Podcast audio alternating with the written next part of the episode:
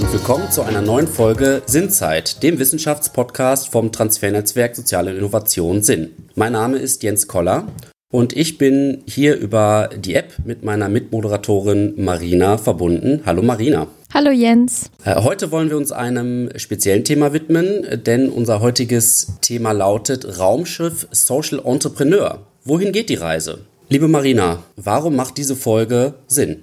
Ja, in der heutigen Folge werden wir uns der wunderbaren Welt der Entrepreneure widmen und ein bisschen auch darüber hinaus. Deswegen passt hier das Thema der Reise auch sehr gut. Wir wissen, unsere Gesellschaft ist im ständigen Wandel. Allerdings ist diese Veränderung keine Konstante, sondern sie entwickelt sich zunehmend dynamisch. Und sogenannte normale Unternehmen und Institutionen sehen sich mit den vielen Veränderungen unserer Gesellschaft konfrontiert und können zum Beispiel nicht mehr angemessen darauf reagieren. Und im Großen und Ganzen müssen neue Ideen entwickelt werden und es besteht auch ein immer größerer Druck, innovativ zu sein. Und um innovativ zu sein, braucht es neue Wege, die ihren Weg letztendlich vom Schreibtisch in die Gesellschaft finden müssen. Und in diesem Weg zu ermöglichen, gibt es mittlerweile in ganz Deutschland sogenannte Innovation Labs, die es übrigens auch bei uns im Transfernetzwerk gibt, oder Grassroot Labs, Inkubatoren oder einiges dazwischen. Und das sind physische und oder digitale Räume, die der Initiierung und Umsetzung von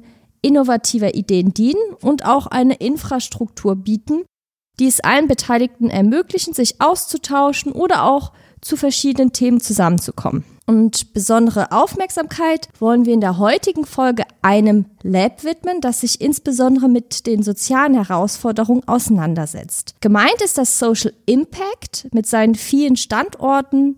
Wir sprechen von Berlin, Bremen, Frankfurt und Leipzig. Insgesamt sind es neun das bereits seit gut zehn Jahren innovative Ideen und Prozesse voranbringt. Und wir möchten uns heute darüber austauschen, warum Social Entrepreneurship eine Antwort auf den gesteigerten Innovationsbedarf in der Gesellschaft bieten kann und was soziale Innovationen damit zu tun haben.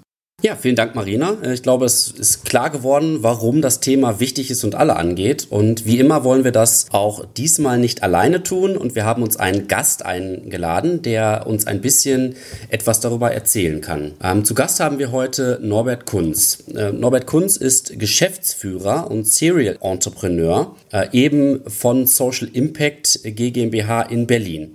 Hallo Norbert, schön, dass du da bist. Hallo Jens, vielen Dank für die Einladung. Ja, äh, Norbert, ich würde erstmal gerne mit einer allgemeineren Frage anfangen. Und zwar, wie würdest du Social Entrepreneurship definieren oder Serial Entrepreneur, äh, wie du dich ja selbst bezeichnest? Das hat den Grund, dass es ja immer so ein, ein bisschen abgehoben klingt, diese englischen Begriffe. Ähm, man stellt sich junge Menschen vor, die in äh, Räumen um bunte Zettel stehen. Äh, vielleicht kannst du mal kurz beschreiben, äh, wie du den Begriff definieren würdest. Also ich bin ja kein junger Mensch mehr, schon, schon im, eher im gehobenen Alter. Den Begriff Serial Entrepreneur, den habe ich mir nicht selbst gegeben, sondern das ist eine Fremdbezeichnung von mir. Die Frage, was ist ein Entrepreneur und was ist dann ein Social Entrepreneur, äh, lässt sich am besten beantworten, indem man auf die Begriffsbildung von Josef Schumpeter zurückgeht. Der hat sich schon zu Beginn des letzten Jahrhunderts äh, sozusagen die Frage gestellt, was ist eigentlich äh, das Besondere an einem Unternehmer und wodurch unterscheiden sich sozusagen klassische Manager, Unternehmer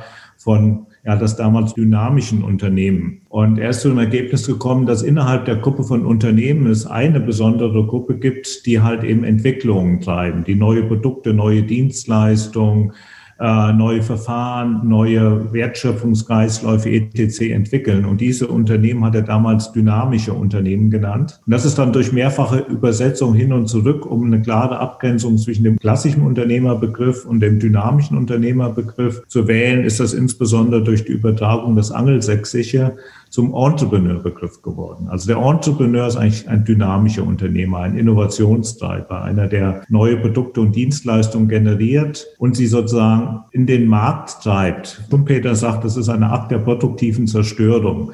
Es werden also alte Produkte durch neue Produkte ersetzt, die eine höhere Wirksamkeit haben. Der Begriff Social Entrepreneur geht zurück auf Bill Drayton. Bill Drayton ist äh, Gründer von Ashoka. Ashoka ist das größte Social Entrepreneurship Netzwerk der Welt mit mehreren tausend Mitgliedern. Und Bill Drayton hat gesagt, es gibt dynamische Unternehmen, es gibt Entrepreneurs, die halt eben Produkte und Dienstleistungen für den Markt produzieren. Social Entrepreneurs entwickeln Produkte und Dienstleistungen für die Gesellschaft. Sie entwickeln soziale Innovationen und diese Social Entrepreneurs brauchen eine besondere Unterstützung um halt eben Lösungen für gesellschaftliche oder ökologische Probleme zu erzeugen. Und das sind Social Entrepreneurs. Ein Serial Entrepreneur ist einfach nur ein Entrepreneur, der ständig neue Produkte und Dienstleistungen entwickelt. Und das Gleiche habe ich in den letzten 20, 25 Jahren getan. Ich war bei vielen Innovationsentwicklungsprozessen beteiligt, auch teilweise maßgeblich oder in federführender Struktur. Und deshalb hat man mir diesen Begriff Social, äh, Serial Entrepreneur über übergeholfen, aber ich habe mich nie selbst so bezeichnet. Äh, Norbert, ihr macht bei Social Impact ja nicht nur Beratung, Unterstützung für kommende GründerInnen, wie du es ja auch gerade eben beschrieben hast, sondern habt auch thematische Schwerpunkte. Du hast jetzt hier auch schon ein, zwei Beispiele genannt. Wie würdest du eure Arbeit konkret beschreiben? Also was macht äh, Social Impact und auch deren Labs eigentlich aus? Ja, diese Frage, was macht Social Impact aus, die muss ich natürlich oft beantworten. Wir haben irgendwann mal so eine Terminologie gefunden, dass wir gesagt haben, wir sind eine Agentur für soziale Innovation. Das bedeutet, so wie vorhin schon beschrieben, dass wir eigentlich versucht haben, seit, seit unserem Bestehen nicht einfach ein Produkt zu entwickeln, in den Markt zu tragen und versuchen, dieses Produkt in den Markt zu halten, sondern wir waren immer intensiv damit beschäftigt, neue Produkte und Dienstleistungen zu entwickeln, um gesellschaftliche Problemlösungen zu entwickeln. Das haben wir einfach anfänglich getan, indem wir ja einfach Produktentwicklung betrieben haben. Also ich war beispielsweise äh, Vorstand der ersten Carsharing-Organisation Deutschlands. Wir haben uns immer darum gestritten, äh, ob wir die auch die erste der Welt sind. Ich habe das, äh, das erste Qualifizierungsprogramm oder wir haben das erste Qualifizierungsprogramm für modulare Strukturen entwickelt. Daher kommen die Begriffe Bildungsmodule, Weiterbildungsmodule, Fortbildungsmodule. Wir haben den ersten bundesweiten Modellversuch zur Modularisierung der Berufsausbildung gemacht. Wir haben das deutsche Mikrofinanzsystem entwickelt, angefangen mit 50.000 D-Mark. Zum Schluss hatten wir 100 Millionen Euro. Also wir haben immer wieder neue Produkte und Dienstleistungen entwickelt und wir haben vor allen Dingen nach der Wende wir kommen ja aus Berlin und Brandenburg, äh, überlegt, wie kann man dem Thema Arbeitslosigkeit entgegentreten. Und ursprünglich haben wir neue Bildungsprogramme, wie schon gesagt, das modulare Angebot aufgebaut, sind aber dann zum Ergebnis gekommen, wo es keine Arbeit gibt, muss man Arbeit schaffen. Also es hat uns nicht genutzt, Leute zu qualifizieren, bestmöglich, sondern die sind trotzdem nicht vom Markt aufgefangen worden. Und dann haben wir uns überlegt, wenn es uns gelingt, Leute zu qualifizieren in Berufe hinein, kann es uns auch gelingen, Entrepreneure, Unternehmer zu qualifizieren. Wir haben dann Mitte der 90er Jahre oder zum Ende der 90er Jahre angefangen, ein erstes Gründungsunterstützungsprogramm für junge Erwachsene aufzubauen und wurden mit diesem Gründungsunterstützungsprogramm für junge Erwachsene Best Practice der OECD und der Europäischen Union. Das ist sozusagen das Referenzmodell geworden für qualitativ hochwertige Gründungsunterstützung. Zwischenzeitlich habe ich gesagt, wir sind der größte Arbeitgeber in Ostdeutschland, weil wir mehrere tausend Unternehmen gegründet haben anfänglich halt nur junge Erwachsene. Später haben wir dieses Konzept dann äh, angepasst, auch für Menschen mit Schwerbehinderung, für Menschen mit Migrationshintergrund, dann später für, mit Menschen für Fluchthintergrund, um halt eben den Weg in die Selbstständigkeit als alternative Erwerbsoption zu öffnen für sozial benachteiligte Personengruppen. Und damit waren wir deutschlandweit führend. Ich war Experte des Bundesministeriums für Arbeit und Soziales im Bereich Gründungsunterstützung, der Europäischen Kommission, Europäischen Union mitgearbeitet als Expert. Wir haben uns dann 2010, und jetzt komme ich zu deiner dann engeren Frage, die Frage gestellt, wie kann man soziale Innovationen in Deutschland fördern? Also wie kann man zu mehr sozialen Innovationen kommen? Und aufgrund unserer Expertise und unseren Bedingungen haben wir gesagt, das geht am einfachsten, indem wir Sozialunternehmer fördern, indem wir faktisch ein Gründungsprogramm aufsetzen für Menschen, die soziale Innovationen entwickeln wollen. Wir haben damals den Begriff, der kommt von uns,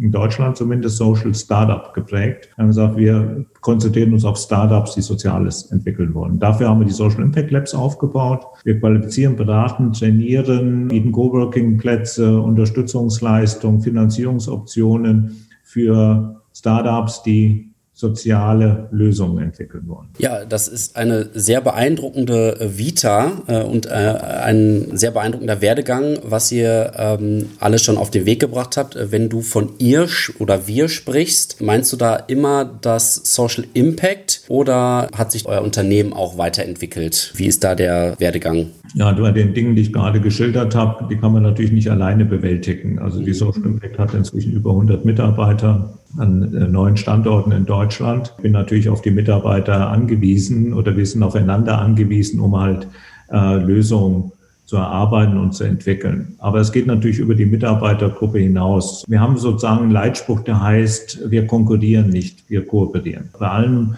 was wir in der Vergangenheit entwickelt haben, haben wir immer Netzwerk um uns herum aufgebaut, unsere Wissen, unsere, unsere Kompetenzen weitergegeben, andere auch ermutigt mitzumachen. Wir haben dann Verbände und Verbandsstrukturen mitentwickelt und auf den Weg gebracht, um halt zu einer Skalierung von neuen Lösungsansätzen beitragen zu können. Und wenn man zurückgeht auf den Innovationsbegriff, den ich vorhin schon mal ganz kurz angedeutet habe, dann ist das auch logisch, weil Innovation ist nicht die Entdeckung etwas Neuen, sondern die Verbreitung des Neuen. Das heißt, eine Innovation, als Innovation kann man nur Dinge bezeichnen, die sich auch durchsetzen am Markt oder in der Gesellschaft und zur Durchsetzung von neuen Leistungen am Markt oder in der Gesellschaft bedarf es Partner. Also zumindest sehen wir das so, dass wir in partnerschaftlichen Beziehungen arbeiten und versuchen halt unsere Lösungsideen, die wir entwickelt haben, unsere Verfahren, die wir entwickelt haben, auch offen zu halten, im Sinne eines Open Innovation Prozesses offen zu halten für andere Organisationen, dass die uns nachtun können. Damit setzen wir uns natürlich immer der, letztendlich auf der Konkurrenz aus, aber so verändern wir halt eben äh, Prozesse. Also wir 2010 gestartet haben mit den Social Impact Labs, war unser Paradigma, unser Leitbild war zu sagen, wir wollen ein Ökosystem für soziale Innovation in Deutschland schaffen. Das kann natürlich nicht nur einen Player haben, das ist ja logisch. Ein Ökosystem hat immer viele Player. Und von daher haben wir uns immer geöffnet in Partnerschaft zu anderen Organisationen. Norbert, du hast es ja gerade ähm, auch dargelegt, auch anhand ein paar konkreter Beispiele, die auch äh, recht bekannt sind. Ihr habt ja seit eurem Bestehen viele GründerInnen auf die sogenannten wirtschaftlichen Beine geholfen. Gibt es jetzt eine konkrete Geschichte, äh, die dich jetzt persönlich äh, besonders berührt hat? Es gibt unzählige Geschichten, die mich, äh, die mich persönlich berührt haben. Ich habe vorhin gesagt, wir haben mehrere tausend Unternehmen gegründet und da gibt es viele, viele tolle Geschichten, die man erzählen kann. Also erstmal würde ich grundsätzlich sagen, und das sage ich auch immer wieder, äh, dass ich voller großer Hochachtung vor den vielen, vielen Startups und Unternehmen stehe und Gründerinnen stehen, die für sich selbst entschieden haben, nicht von staatlichen Transferleistungen leben zu wollen, sondern das Risiko, den Mut und die Bereitschaft aufgebracht haben, äh, den Weg in die Selbstständigkeit zu führen. Gerade wenn ich jetzt äh, an sozial benachteiligte junge Menschen oder Menschen mit Behinderung denke, das ist ein ganz schön wichtiger Schritt, weil Teilweise waren die Verdiensterwartungen und Aussichten nicht viel größer als irgendwelche so sozialen Transferleistungen. Oder ich habe auch volle Hochachtung vor den Social Startups. Das sind ja wohl meistens Akademiker, die bei, oder fast immer Akademiker, die äh, bei uns den Weg gehen, als ein Sozialunternehmen zu gründen. Die hätten alle möglichen Chancen, einen klassischen Berufsweg einzusteigen und mehr Geld zu verdienen als denn als Sozialunternehmer. Von daher erstmal generell alle. So, vielleicht erzähle ich äh, die, die Geschichte meines ersten Social, äh, nicht des ersten Social Entrepreneurs, sondern des ersten Startups oder ersten Unternehmens, wo ich noch ganz, ganz persönlich ihn beraten habe. Das war ein damals 20-jähriger Schulabbrecher. Der war so ein bisschen IT-Freak. Das muss man jetzt bedenken. Das war 1998 oder 97. Er war so ein IT-Freak. Und wir haben damals, als er zu uns kam, haben wir, habe ich angefangen, den zu beraten, zu unterstützen, zu begleiten. Wir haben ihm auch noch eine kleine Fortbildung finanziert. Äh, und dann hat er sein, sein Unternehmen gegründet gegründet. Und dann habe ich ihn irgendwie eine Weile nicht mehr gesehen, weil er sein Unternehmen geführt hat. Und als wir fünf Jahre später unser fünf Jahr, ersten Fünfjahres-Event hatten mit unserem Programm, das fand der Fünfjahres-Event fand in Cottbus statt und ich kam aus Berlin. Ich habe so einen kleinen Audi gefahren, äh, A1. Und hinter mir auf dem ganzen Weg fuhr ein Mercedes Cabriolet, ein roter Mercedes Cabriolet mit offenem Dach. Ich parkte dann ein, das Mercedes Cabriolet parkte auch ein, direkt neben mir. Ausgestiegen ist mein erster Gründer mit hochrotem Kopf und hat gesagt, meine Kunden erwarten das von mir. äh, das fand ich total lustig. Er hat ein IT-Unternehmen aufgebaut. Ich weiß gar nicht, wie groß es inzwischen ist. Damals hatte es schon 40 Mitarbeiter, war super erfolgreich, hat die Landesregierung beraten, hat dort die IT eingerichtet, etc. War also ein glücklicher, super erfolgreicher Unternehmer geworden mit damals dann 22 oder 23. Mhm. Äh, ja, das war eine nette Story. Eine andere Story, vielleicht mal auf das Sozialunternehmertum zurückzugehen. Einer unserer ersten Gründer war Auticon.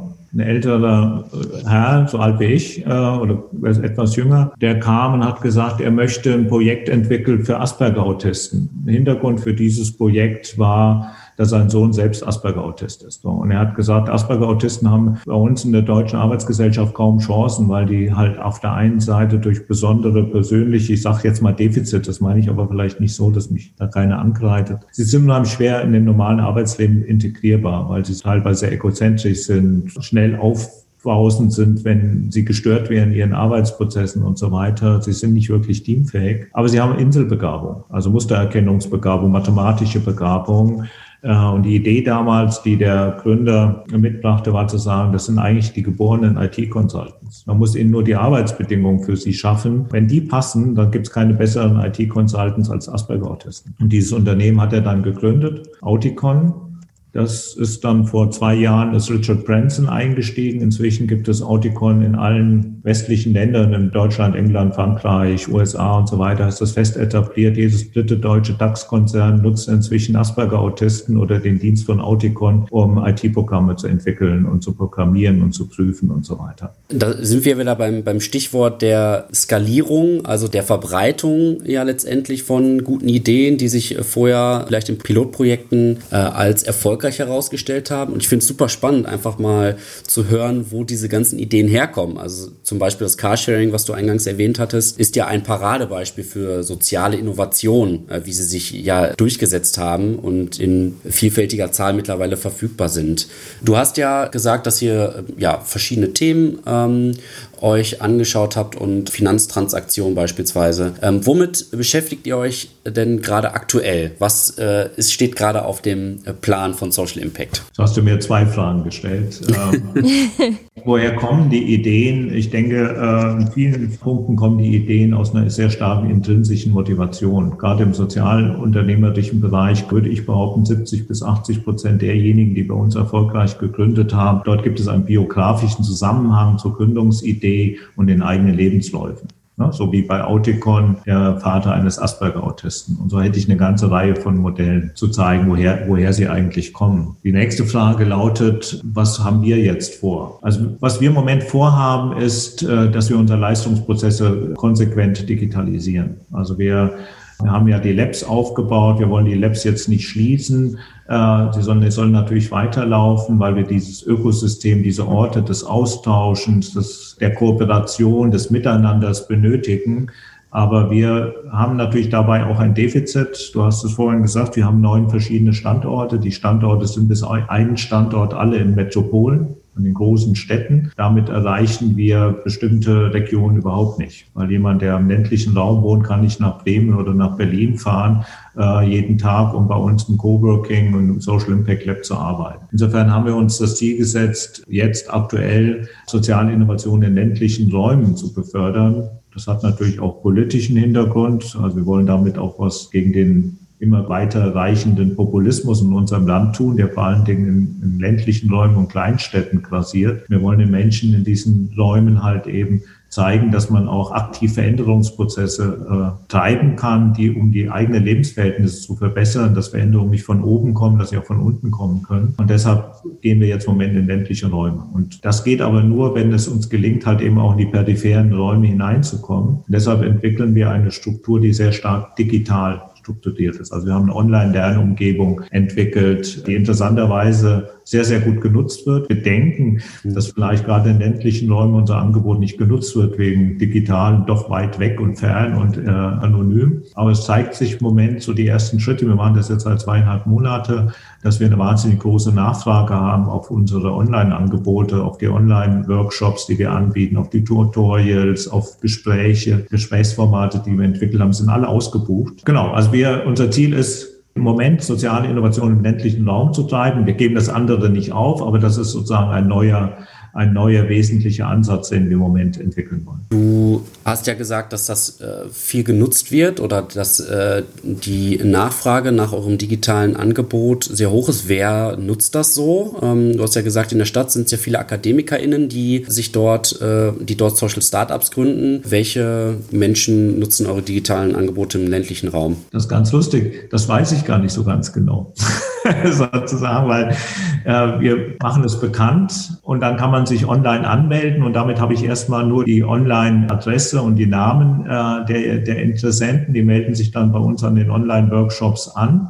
Und dann nehmen die halt an den Online-Workshops halt eben teil. Und wir wissen halt, woher sie kommen, aber wir wissen oftmals nicht, welche Qualifikationen sie mitbringen. Die Chance besteht natürlich für alle, äh, jenseits von unseren Online-Workshops und Seminaren in eine individuelle Beratung zu gehen. Äh, und da können wir schon sagen, das sind halt Leute, die halt eben im ländlichen Raum ihre eigenen kleinen Unternehmen gründen wollen. Das kann von Bioläden, Biobauernhöfen, äh, neue äh, Wertschöpfungsketten aufzubauen, neue Partnerschaften zu integrieren, Qualifizierungsprogramme zu machen, in die unterschiedlichsten Bereiche hineingehen. Es sind explizit Leute, die im ländlichen Raum eine neue Leist ein neues Leistungsangebot entwickeln wollen, um auch Probleme in den ländlichen Räumen zu bearbeiten ist noch ein bisschen diffus. Also ich bin, äh, ich kann dir sicherlich, wenn wir ein Jahr unterwegs sind mit unseren Leistungsangeboten, dann kann ich dir äh, oder euch eine besseren Überblick geben, wie sich diese Leute zusammensetzen. Wir sind noch an den Kinderschuhen im ländlichen Raum im Moment. Ja, ich würde gerne auch äh, hier trotzdem weiterfragen. Und zwar hattest du einerseits auch gesagt, dass hier Digitalisierung auch als Chance begriffen wird, um eben diese Standorte zu bedienen, auch die ländlichen Standorte zu bedienen und gerade hier soziale Innovation auch im ländlichen Raum aktiv zu fördern. Und ich frage mich jetzt, was sind denn ganz konkret die Unterschiede im urbanen und im ländlichen ländlichen Raum, gerade auch im Hinblick mit Themenschwerpunkte eurer Arbeit oder eben der Zielgruppen, die im ländlichen Raum dann zu finden sind? Ja, das gibt eine ganze Reihe von Unterschieden. Ne? Wenn man jetzt aus Berlin kommend, äh,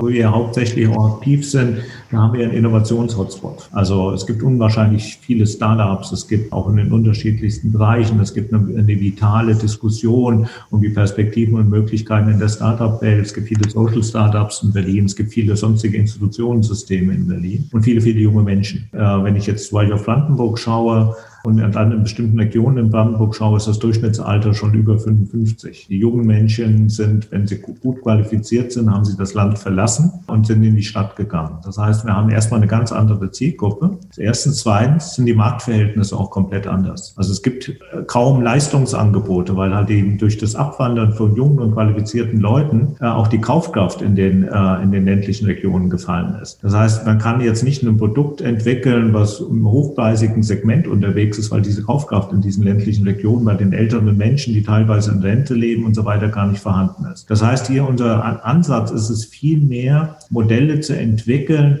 die tatsächlich angepasst sind an die Lebenslagen, die Lebenssituationen von Menschen. Also ich sage jetzt mal, wie sicher ist die Mobilität in ländlichen Räumen, wenn es eigentlich keinen öffentlichen Personennahverkehr mehr gibt? Wie sichere ich die Nahversorgung, wenn eigentlich ein Dorfladen sich nicht mehr finanziert? Wie gestaltet man kulturelle Angebote in ländlichen Räumen, wenn die Menschen nicht die Möglichkeit haben, in die nächste Stadt zu fahren? Also wie kann man kulturelle Angebote schaffen? Wie kann man die Kommunikation zwischen den Menschen in den Dörfern sozusagen so gestalten, dass sie halt eben bereichernd wirkt, wenn es eigentlich keinen Ortstreffpunkt mehr gibt, weil die Kneipe nicht mehr existiert. Das heißt also, wenn ich an Berlin denke, dann kommen die Leute, explizit in Berlin, sagen die Leute, ich möchte eine App entwickeln oder ich möchte, möchte irgendeine digitale Dienstleistung entwickeln. Darum geht es im ländlichen Raum nicht, sondern es geht um, um sehr viel hört sich jetzt fast ländlich an, um bodenständigere Projekte, vielleicht sogar auch um Projekte, die eigentlich nur eine Wiederbelebung dessen sind, was es schon mal gab, aber unter anderen,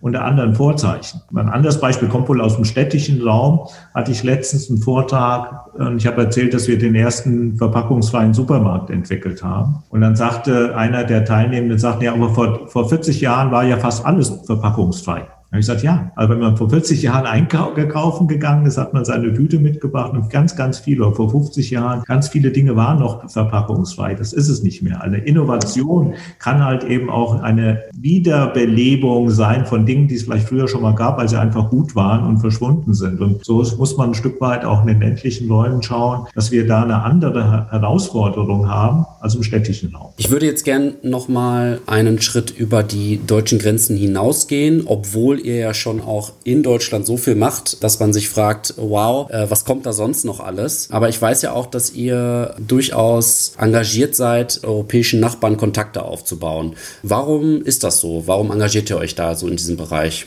Wir sind seit, äh, ich glaube, seit 2002 arbeiten wir in europäischen Projekten und haben diese Idee in europäischen Projekten auch immer vorwärts getrieben bei uns. Das ist ein wesentlicher Bestandteil unseres Leistungskatalogs, weil es hier um das Lernen voneinander geht. Also unter anderen Rahmenbedingungen entstehen Projekte und Entwicklungen, die man sehr wohl für Deutschland halt eben auch nutzen kann, woraus man lernen kann. Also wenn ich das Thema ländlichen Raum nehme, wo wir in Projekten involviert sind, beispielsweise mit Partnern aus Lappland und der ländlichen Region Spanien, da ist die Bevölkerungsdichte noch viel, viel, viel geringer als in Deutschland und das schon seit einigen Jahren, Lappland sowieso. Das heißt, dort sind schon Dinge entwickelt, äh, an die wir überhaupt noch nicht gedacht haben. In Bezug auf den ländlichen Raum dann beispielsweise? Auf den ländlichen Raum. Also nehmen wir mal das ganze Thema. Finnland gehört quasi zu den Ländern in Europa, die das beste Schulsystem haben. Mhm. Da gehen die Leute, die Kinder nicht zur Schule. Ja, also das ist schon viel stärker digitalisiert als bei uns. Sie haben das beste Schulsystem, aber in einem ganz anderen Konzept. Das heißt, wir haben ganze Digitalisierungskonzepte und Bildungskonzepte auf Basis äh, von digitalen Angeboten ist dort viel, viel weiter entwickelt. Oder wie sieht eigentlich die Versorgungsstruktur in Finnland Finnland aus, wo die Dörfer und äh, die Dorfstrukturen teilweise 100 Kilometer auseinander liegen. Wenn wir uns darüber aufregen, dass sie 15 Kilometer auseinander liegen, müssen die ja ein System haben, was funktioniert. Und das, da lernen wir halt von. Du hast ja hier auch ein ganz konkretes Beispiel auch genannt mit Lappland und mit ja, der Eroberung des ländlichen Raums oder dass man eben von seinen Nachbarn hier diesbezüglich auch was lernen kann. Deutschland selbst wird ja auch oft als das, ich zitiere, innovationsfähigste Land bezeichnet, aber eben nicht unbedingt als das innovativste. Teilst du persönlich diese Meinung und an welchem Land jetzt neben dem Beispiel, das du gerade genannt hast, könnte sich Deutschland auch hier etwas abgucken? Das ist eigentlich eine sehr komplexe Frage, die man wahrscheinlich gar nicht so ganz einfach beantworten kann. Also Deutschland hat natürlich aufgrund seiner infrastrukturellen Rahmenbedingungen, seines naja, halbwegs vernünftigen Bildungssystems, Berufsausbildung, der technischen Strukturen super, super gute Voraussetzungen zur Innovationsentwicklung. Äh, die werden nicht alle genutzt. Deshalb muss man wirklich unterscheiden zwischen innovationsfähigste und innovativste Land. Das ist Deutschland nicht. In Bezug auf Social Entrepreneurship gibt es eine Studie von Thomson Reuters international. Da liegen wir, oder bei Thema soziale Innovation liegen wir, glaube ich, auf Platz 17, was die, äh, die Innovationsfähigkeit Deutschlands anbetrifft. Also liegen wir ziemlich, ziemlich weit hinten, weil da ganz viele Rahmenbedingungen bisher nicht geschaffen worden sind, die halt eben zu einer Förderung der Innovation beiträgt. Was, wovon würde ich mich orientieren? Das ist auch wieder schwierig. Also was so wahrscheinlich im Moment eins der innovativsten Länder ist, ist Israel. Dort gibt es eine sehr, sehr vitale, wahrscheinlich weltweit die vitalste Startup-Szene der Welt, die halt eben ganz, ganz intensiv an neuen Produkten und neuen Dienstleistungen arbeitet. Äh, insofern ist das sicherlich ein wesentlicher Punkt. Wobei wir, wenn wir auf Deutschland schauen, immer unterscheiden müssen über die Formen der Innovation. Wenn ich mal so zwei Cluster aufmache, dann gibt es Innovationen, äh, in den Bereichen B2C und es gibt Innovationen im Bereich B2B. Und im Bereich B2C ist, ist Deutschland ziemlich weit hinten, also auch wirtschaftlich gesehen, also auch im privatwirtschaftlichen Bereich. Im Bereich B2B ist Deutschland Spitze. Kannst du das vielleicht nochmal kurz sagen, was das bedeutet, B2C und B2B?